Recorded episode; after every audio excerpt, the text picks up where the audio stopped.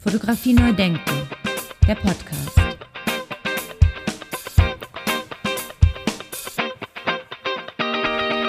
Ja, herzlich willkommen zu meinem Podcast Fotografie neu denken. Mein Name ist Andy Scholz.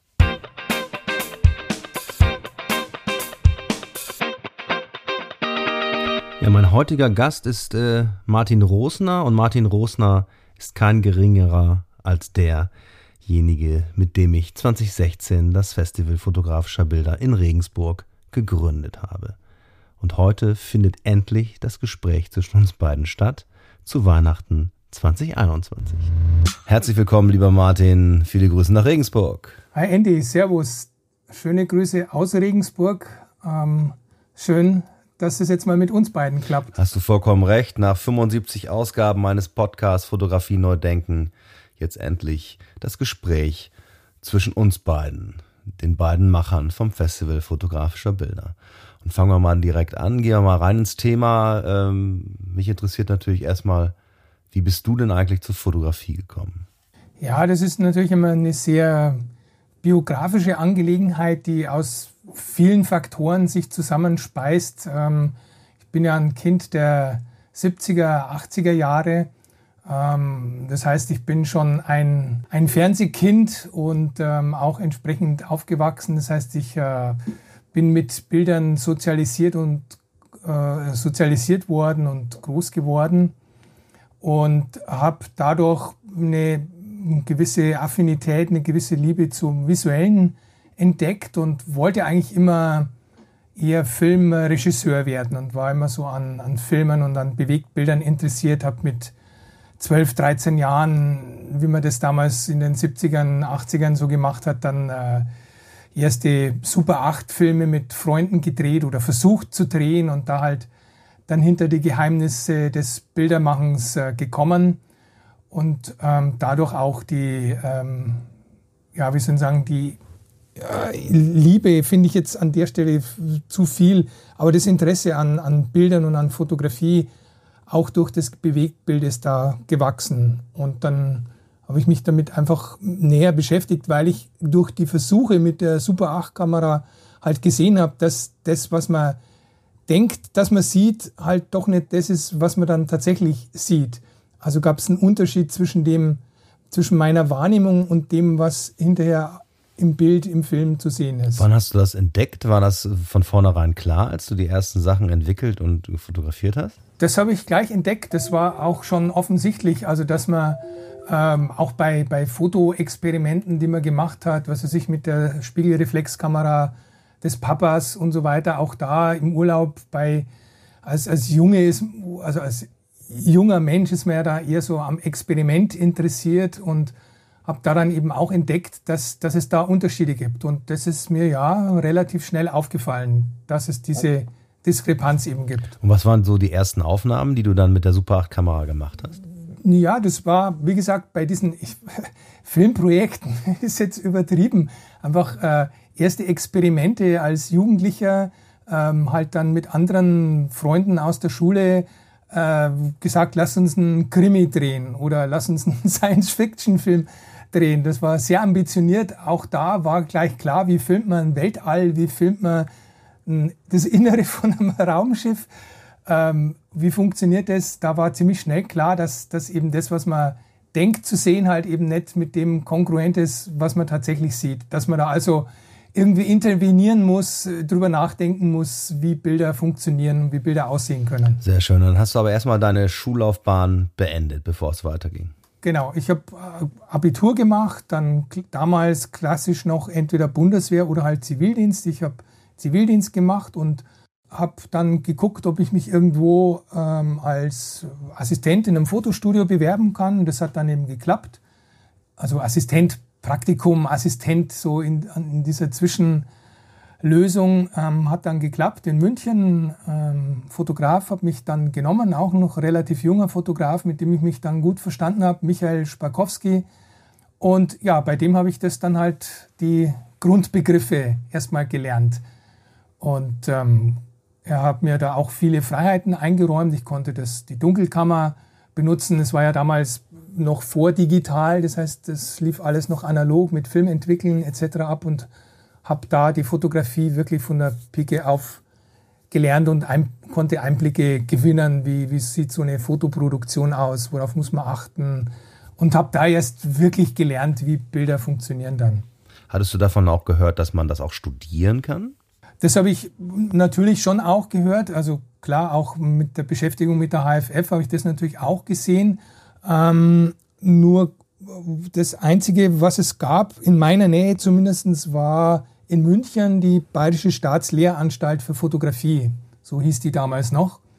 Und das war dann auch mein Ziel, ähm, dort quasi zu studieren oder aufgenommen zu werden. Studium in dem Sinn war es ja nicht. Das war ja im Prinzip so eine Art Fotofachschule, ähm, womit sie dann auch selber so ein bisschen gehadert haben, aus, auch aus meiner Sicht, ähm, dass sie halt eben keine keinen akademischen Abschluss anbieten können, sondern letztendlich halt nur eine, eine Fotolehre. Äh, man konnte zwar dann auch eine Meisterklasse machen, da war man dann Fotografenmeister, aber es war halt eben so dieser ähm, klassisch handwerklich geprägte Weg. Ja, und sehr verschult wahrscheinlich und auch nicht so frei wie an den Akademien vielleicht. Genau, das war sehr schulisch geprägt worüber ich aber jetzt in der Rückschau eigentlich sehr froh war. Also beziehungsweise ich, der Weg war ja erstmal, sich dort zu bewerben. Das war ja auch nicht so einfach. Ähm, ich hatte den, wie gesagt, den Vorteil, dass der Michael mich sehr viel hat machen lassen und ausprobieren lassen und ich konnte dort meine Mappe vorbereiten und äh, habe mich dann da beworben und bin dann durch die erste Auswahl durchgekommen und dann musste ich nochmal Aufgaben bearbeiten und hatte dann im das Glück, ähm, da aufgenommen zu werden. Was schon, also Glück natürlich gemischt mit so ein bisschen Wollen und Können ähm, von, weiß ich nicht, 500 Leuten, die sich pro Klasse da beworben haben, sind 30 genommen worden. Also es war dann schon was Besonderes und habe mich auch sehr gefreut. Und ich habe mich sehr wohl gefühlt an der Schule, obwohl ich dann natürlich erkannt habe, dass es äh, auch noch andere Bereiche gibt, die interessant gewesen wären. Also wir hatten, da gab es so eine Kellergalerie in der äh, Staatslehranstalt, wo immer Ausstellungen auch von anderen Schulen gezeigt wurden. Und da war zum Beispiel waren die Kolleginnen und Kollegen aus Bielefeld mal ähm, zu sehen. Und dann hat man halt auch gesehen, was auch noch möglich ist im fotografischen Bereich unter anderem. Und dieser künstlerische Bereich, den ich dann erst später entdeckt habe, der war da noch gar nicht so präsent für mich. Da ging es eher ja, klassische Fotografie, Werbefotografie, Editorial-Fotografie. Das war damals, würde ich sagen, so der heiße Scheiß, irgendwie ins SZ-Magazin zu kommen, ins Zeitmagazin, ins FAZ-Magazin, das es damals noch gab. Ähm, das war so die Latte, über die man drüber kommen wollte. Fotografie neu denken, der Podcast. Und danach, wie ging es dann weiter? Also nach der Schule war es dann so, dass ich äh, relativ überraschend ein interessantes Jobangebot gesehen, erhalten habe. Und zwar ähm, in Regensburg hatte damals Anfang der 90er die Universitätsklinik neu aufgemacht. Und dort suchten sie in der Augenheilkunde ähm, einen Fotografen, der dort die Fotoabteilung führt und einrichtet. Und ja, wie gesagt, als Newbie war das hm, für mich eine relativ interessante Herausforderung. Also ich wollte gerne zurück nach Regensburg, weil hier halt einfach mein ganzes äh, Lebensumfeld damals stattgefunden hat. Ähm, und nicht in die große, weite Welt hinaus. Und da klang das sehr interessant, äh, Medizin- und Wissenschaftsfotografie mal zu versuchen. Ich hatte mir das jetzt nicht vorgenommen, aber es klang halt interessant und so als Schulabgänger, Anfang 20-Jähriger, dann so eine verantwortungsvolle Aufgabe zu bekommen, war schon eine Herausforderung und das hat dann auch geklappt und dann habe ich da eben ähm, zehn Jahre lang die Abteilung geführt und äh, medizinisch-wissenschaftliche Fotografie gemacht. Habe dann aber auch natürlich relativ bald gemerkt, dass mich das natürlich doch nicht ausfüllt und halt so dieser kreative Bereich völlig ähm, hinten runterfällt. Und dann hast du dich umorientiert. Genau, und habe mich umorientiert. Was ich aber damals schon auch gemerkt habe, ist, dass mir der fachliche Austausch wichtig ist. Also nicht einfach nur so vor sich hinarbeiten, sondern das habe ich damals dann noch in der Klinik entdeckt, den Austausch mit Kolleginnen und Kollegen zu pflegen und habe damals dann auch schon das war 98, ähm, so ein erstes Symposium veranstaltet am Klinikum. Damals halt für Medizin- und Wissenschaftsfotografie in Kooperation mit äh, der DGPH war das seinerzeit. Und ähm, da war ich auf, einer, ähm, auf einem Kongress in Köln, 97 war das. Und ähm, die haben damals auch erst gerade damit angefangen, die Medizinfotografinnen und Fotografen halt zusammenzuschalten und haben dann überlegt, äh, wo können wir das noch machen. Und da habe ich mich halt dann angeboten und habe gesagt, hey, mich würde sehr interessieren, lass es uns doch das nächste Mal in Regensburg machen. Ja, und das hat dann geklappt. Äh, für ein paar Jahre äh, gibt es den Bereich heute noch? Die gibt es nach wie vor und finden auch jährlich statt. Jetzt momentan werden die halt vom, äh, ich glaube, in München sitzt jetzt der Vorsitzende der Sektion Medizin und Wissenschaftsfotografie. Ähm, und der ist da auch sehr, den habe ich damals eben kennengelernt und, und der hat damals auch gut mitgemacht. Und der hat das jetzt so ein bisschen weitergeführt. Also ein bisschen ist gut gesagt, seit 20 Jahren im Prinzip, nachdem ich da halt raus bin. Ja, und 2001 habe ich dann den sicheren Hafen des öffentlichen Dienstes verlassen und bei einer E-Learning-Firma hier in Regensburg als Grafiker begonnen. Es war für mich aber eigentlich schon klar, dass ich äh, früher oder später selbstständig arbeiten wollen würde, freiberuflich arbeiten wollen würde und hatte dann das Glück, dass ich bei der E-Learning-Firma meinen künftigen Geschäftspartner kennenlernen durfte, den Wolfgang Bauer, einen ganz großartigen Grafiker, Illustrator, Zeichner, Maler. Und wir haben uns äh, prima verstanden und haben dann den Entschluss gefasst, dass wir uns eben selbstständig machen und die Agentur Amenic Kunst und visuelle Kommunikation dann gegründet haben, Anfang der 2000er. Und da betreuen wir unterschiedlichste Kundenprojekte im Grafikdesignbereich, im Fotografiebereich, im Illustrationsbereich, Animation. Das sind so unsere Hauptfelder. Aber natürlich auch äh, künstlerische Projekte. Ich mache eigene künstlerische Projekte, Konzepte. Ähm, und das ist eigentlich das, was äh, ich bis heute mache. Sehr gut, sehr gut. Und ja, 2012 hast du dann mal eben ein Symposium aus dem Boden gestampft. Äh, wie muss ich mir das vorstellen? Du bist dann zum Kulturamt gegangen und hast dann äh, gefragt, ob äh, das eine gute Idee wäre? So, so ein bisschen, ja. Also es war wie bei, oft bei solchen ähm, Gelegenheiten eine glückliche Fügung des Schicksals. Ähm, ich war schon immer in gutem Kontakt mit dem Kulturreferat durch verschiedene städtische Projekte ähm, und in dem Jahr war, ja, wie soll ich sagen, so eine Art Jahr der Fotografie, das das Kulturamt äh, da veranstaltet hat. Und ähm, deswegen äh, war, wie soll ich sagen, die Einstiegshürde relativ niedrig für mich zu sagen, ich würde da gerne mehr machen als jetzt zwei Fotoausstellungen, sondern eben auch noch so ein Symposium.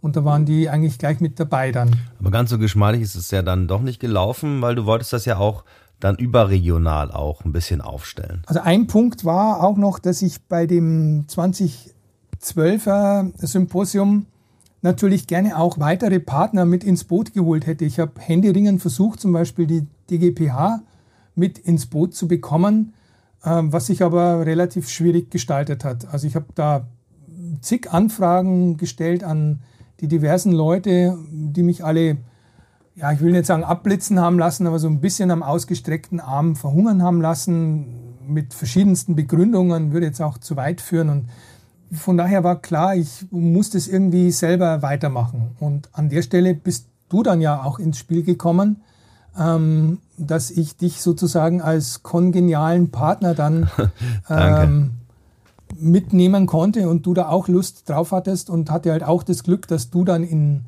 einen Bezug zu Regensburg hattest durch den Lehrauftrag, den du hier an der Uni äh, bei den Kunsterziehern bekommen hast oder beim wie heißt, Institut für ästhetische Erziehung und bildende Kunst. Und ähm, ja, wir uns ja auch gut verstanden haben und ähnliche Denkweisen in dieser Richtung haben. Ja, ich hatte vor allen Dingen immer so das Gefühl, dass wir, dass es zu viele oder dass es immer um die eine ähnliche Sichtweise auf die Fotografie geht und das das wollte ich auch gerne ändern und da war ich natürlich hast du offene Türen eingerannt bei mir.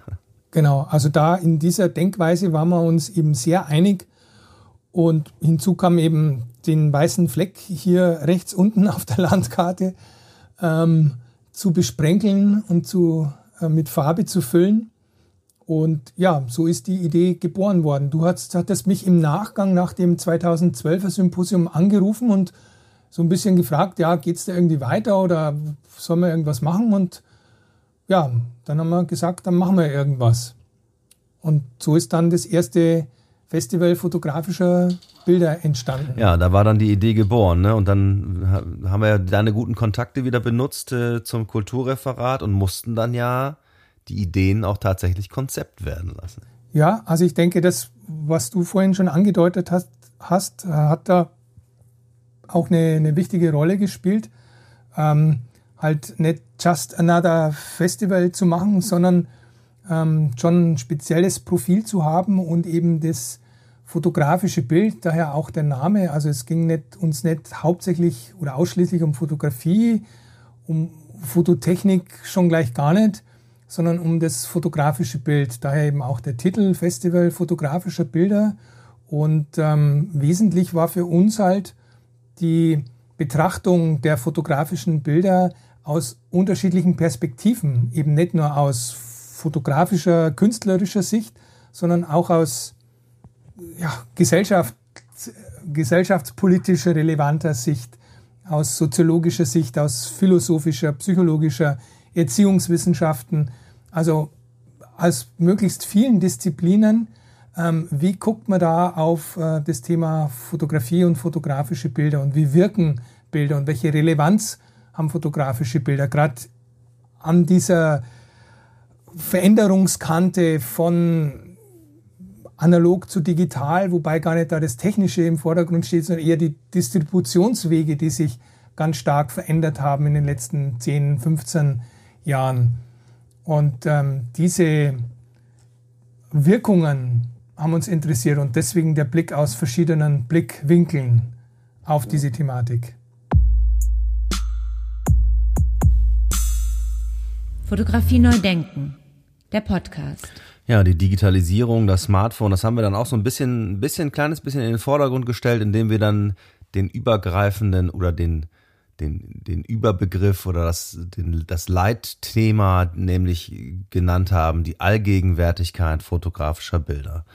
Und ähm, Bernhard Dotzler hat es dann so schön beschrieben, weil Allgegenwärtigkeit ist ja eigentlich so ein, so ein Kunstwort, wenn man so will, weil es heißt ja eigentlich Allgegenwart. Wie hat es genannt? Eine semantische Pointe. Ja, hören wir da mal rein in die Episode 08 mit Professor Dr. Bernhard Dotzler vom 13. August 2020. Die Allgegenwärtigkeit ist eigentlich schlicht die Allgegenwart. Ja. Aber es steckt natürlich eine semantische Pointe insofern drin, weil Gegenwärtigkeit meint ja das, was einem bewusst ist. Das ist, etwas ist mir gegenwärtig, heißt, davon weiß ich, dessen bin ich mir bewusst. Also meint Allgegenwärtigkeit vielleicht nicht nur Allgegenwart, Überallheit der Bilder, sondern wirkliche mentale Präsenz der vielen Bilder. Ja, das hat mir gut gefallen. Und äh, diese Bilderflut, die steckt ja auch da drin, in dieser Begrifflichkeit schon. Ähm, die hat meiner Ansicht nach, glaube ich, die Wahrnehmung von Bildern im Allgemeinen auch verändert. Vermeintlich, ja. Wobei die, die Allgegenwärtigkeit oder die Allgegenwart, die Omnipräsenz äh, von fotografischen Bildern ja schon ganz lang ein Thema ist. Also man hat ja da auch, denke ich, in den 80er, 90er Jahren drüber nachgedacht. Da waren ja wahnsinnig viele Amateurbilder in den Laboren unterwegs. Auch damals hat man ja schon von der Bilderflut gesprochen. Also das Thema an sich ist natürlich jetzt so neu nimmer, aber natürlich die, die Dimension ist, ist eine andere geworden auf jeden Fall. Und das ja. wollten wir untersuchen, ja, oder untersuchen lassen.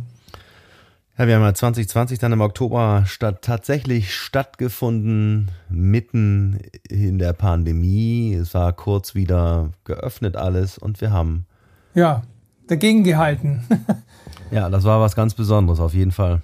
Ja, würde ich schon sagen, dass es eine, eine ganz besondere Herausforderung war. Ähm, also das in diesen unsicheren Zeiten im letzten Jahr, wo ja noch gar nichts klar war, geschweige denn Impfstoff da war ähm, das trotzdem durchgezogen und weiter geplant ähm, gegen alle Widerstände, natürlich mit der Unterstützung der, der Stadt Regensburg nach wie vor, die sehr gut ist, ähm, das quasi durchgezogen.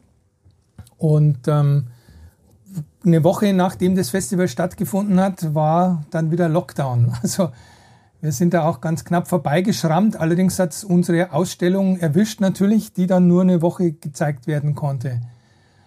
Und ähm, was toll war, war, dass in der Nachbetrachtung, es war ja immer noch so nicht klar, was aus dem Festival werden soll. Bringt es was für Regensburg, bringt es was für das Thema und so weiter, ähm, dass man auch aus kulturpolitischer Seite da nach wie vor an an die Idee glaubt und das gerne weiterführen will. Und wir in 2023 ähm, dann tatsächlich das nächste Festival machen dürfen. Dann wieder hoffentlich unter normalen Voraussetzungen.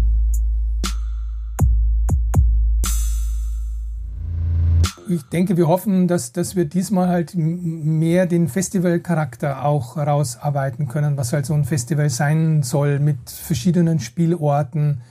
Ähm, ja, im besten Fall in der ganzen Stadt auch präsent, nicht nur an zwei, drei Ausstellungsorten und, und einem äh, Vortragsort, sondern in großen Teilen der Stadt, ähm, dass wir das noch mehr voranbringen, was dann hoffentlich eben in 2023 leichter sein wird, als, als es in 2020 war, wo man sich ja eher aus dem Weg gehen wollte und musste. Ja.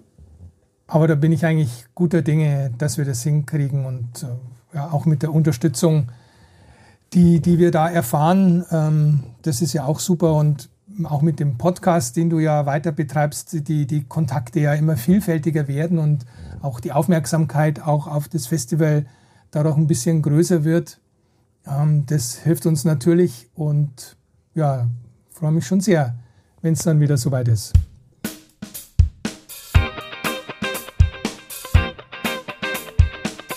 Fotografie neu denken, der Podcast.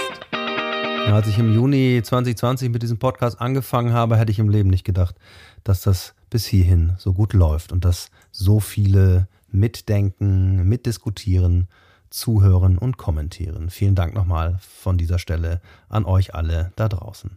Und das, was du gerade gesagt hast, Martin, führt mich auch nochmal weiter zu einer Frage oder zu einer Sache. Es geht ja vor allen Dingen auch in, diesem, in unserem Festival fotografischer Bilder darum, um die Vermittlung von fotografischen Bildern.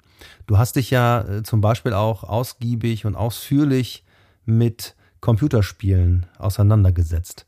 Hast du denn äh, das Gefühl, dass wir auch in dieser Hinsicht, auch mit fotografischen Bildern und mit all diesen ganzen Medien äh, kritischer umgehen sollten und das noch viel, viel zu wenig stattfindet? Ähm, auf jeden Fall.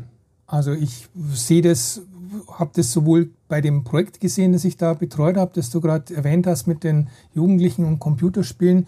Sehe es aber jede Woche ähm, durch den Lehrauftrag, den ich bei den Medienwissenschaftlern hier in Regensburg mittlerweile dankenswerterweise annehmen durfte, ähm, wie die jungen Leute, die Studierenden eben mit Bildern umgehen. Ähm, und was sie darüber wissen oder eher was sie nicht darüber wissen. wenn ich sie frage, wie sie denn in der Schule damit äh, konfrontiert worden sind oder sich auseinandersetzen konnten, äh, kommt da immer das große Schweigen. Und eigentlich ist das höchste Eisenbahn, weil ich denke, dass, dass die Bilder und fotografische Bilder und der Umgang damit ähm, ja eine eigene Sprache sind, wie, wie das ja auch die ähm, Frau Dr. Gräfe Ingelmann schon erzählt hat.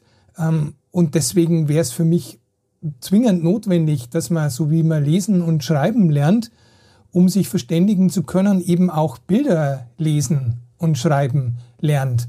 Weil heutzutage, aus meiner Sicht zumindest, findet die Kommunikation ja viel, viel mehr mit Bildern statt als mit Worten und mit Wörtern. Textnachrichten oder auch WhatsApp-Nachrichten äh, funktionieren auch viel mehr mit Bild. Instagram funktioniert ausschließlich mit Bild oder dann mit Video. Ähm, all diese Social-Media-Plattformen, die es gibt, funktionieren hauptsächlich übers Bild und deswegen ist es für mich unumgänglich, dass man auch in der schulischen Bildung mehr über das Bild lernt und über das Funktionieren von Bildern, über die Sprache von Bildern, genauso wie man halt über die Sprache als Sprache ähm, die Dinge lernen muss. Aus meiner Sicht, ich habe mir das sehr gewünscht. Also wenn ich an meine Schulbildung selbst da schon zurückdenke, hätte ich mir viel Mühe später ersparen können, hätte viele Dinge schon besser gewusst, hätte andere Dinge dann vielleicht nicht gewusst, die ich auch nie mehr hätte benötigt, aber egal. Es geht ums Buchstabieren erstmal, um Wörter lernen, um Vokabeln lernen, um ähm, Grammatik lernen. Das wäre der erste Schritt.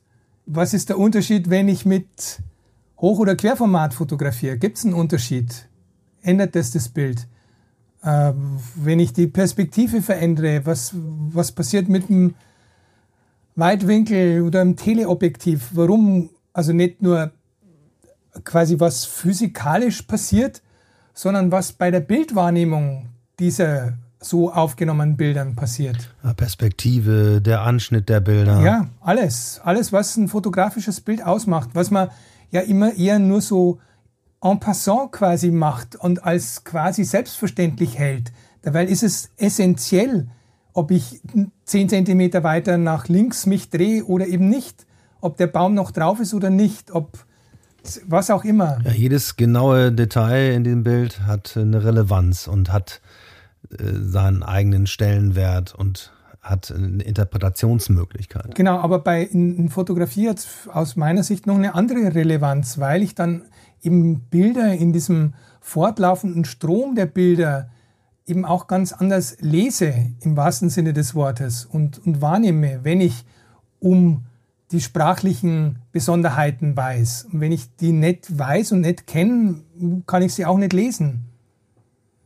Und deswegen finde ich es schon wichtig, da lesen zu können, Bilder lesen zu können.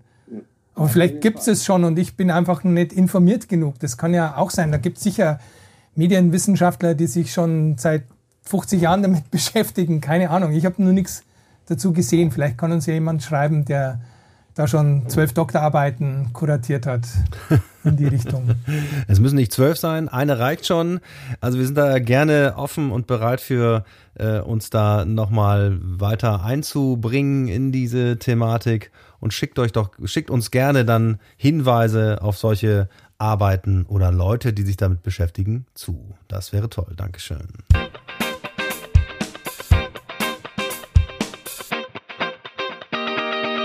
Also das ist sicher ein heißes Thema, wo man viel diskutieren kann. Ich meine, ich kann jetzt auch nur aus meiner äh, beschränkt bescheidenen Sicht da argumentieren. Ich, ich habe da natürlich jetzt weder die Literatur äh, parat, äh, also die, die Fachliteratur, die wissenschaftliche Literatur zu diesen Themen, was Erziehungswissenschaften, Medienwissenschaften und so weiter anbelangt. Da könnte man sich sicher auch einarbeiten. Also vielleicht gibt es ja da schon Untersuchungen dazu oder bin mir ziemlich sicher, dass es Untersuchungen dazu gibt. Aber Fakt ist, dass es aus meiner Sicht nach wie vor immer noch nicht so richtig stattfindet, sondern eben eher, so wie du es gesagt hast, halt im Rahmen des, des Kunstunterrichts, dass man das so halt als, als Handwerk lernt, als so wie Holzschnitzen oder irgend sowas. Es ist aber eben mehr, bei allem Respekt vor allen Holzschnitzern, äh, als Holzschnitzen, sondern eben in der internationalen globalisierten Kommunikation ähm, halt ein wichtiges Mittel.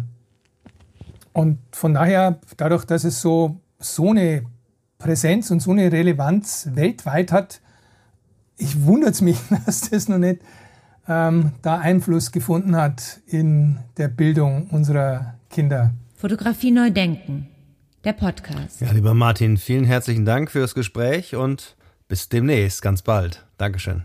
Vielen Dank, lieber Andy. War nett mit dir rumzuspinnen, wie immer. Und ich freue mich auch auf die Abenteuer, die da noch kommen. Mach's gut.